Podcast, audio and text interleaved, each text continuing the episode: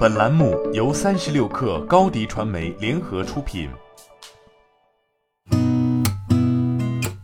八点一刻，听互联网圈的新鲜事儿。今天是二零二一年十一月十八号，星期四。您好，我是金盛。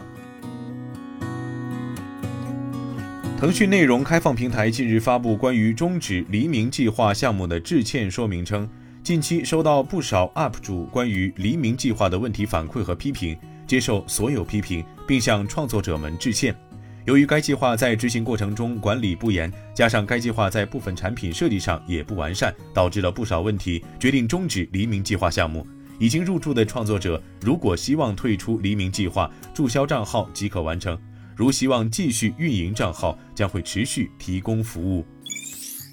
三十六氪从多个独立信源处获悉，自动驾驶明星公司小马智行的乘用车造车计划目前趋于停滞，位于上海嘉定的十余人造车团队也将面临调整。知情人士表示，该团队部分成员已经离开，加盟其他新造车势力公司。小马智行的造车计划从今年初筹备至今，小马智行的初步规划是制造乘用车，为此还特地从小鹏汽车挖人加盟。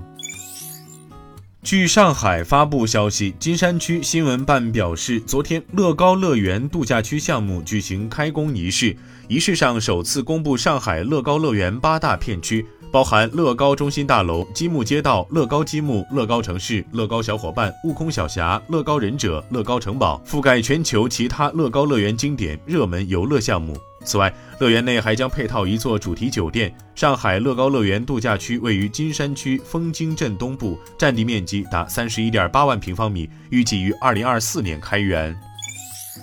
在工信部信息通信发展司指导下，中国互联网协会、中国信通院组织百度网盘、腾讯微云、天翼云盘、合彩云、阿里云盘、迅雷云盘、三六零安全云盘和网易网盘等首批八家网盘企业，在京共同签署《个人网盘服务业务用户体验保障自律公约》，承诺二零二一年内将推出无差别速率产品，为各类用户提供无差别的上传、下载速率服务。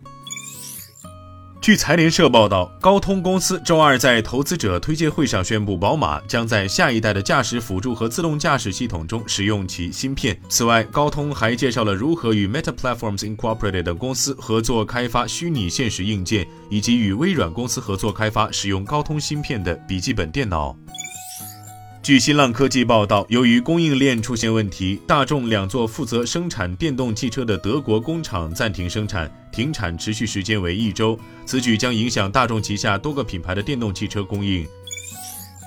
据证券日报报道，根据统计，北交所开市前两日，八十一只股票交易总体平稳，合计成交额达一百四十点七二亿元，其中十只新股全部上涨，平均上涨百分之一百七十五点零一。成交额达五十八点九五亿元，六十八只平移股票不包括停牌的三只涨跌互现，成交额达八十一点七七亿元。北京利物投资管理有限公司创始合伙人常春林表示，开市前两日，北交所股票表现整体符合市场预期，未来行情预期乐观。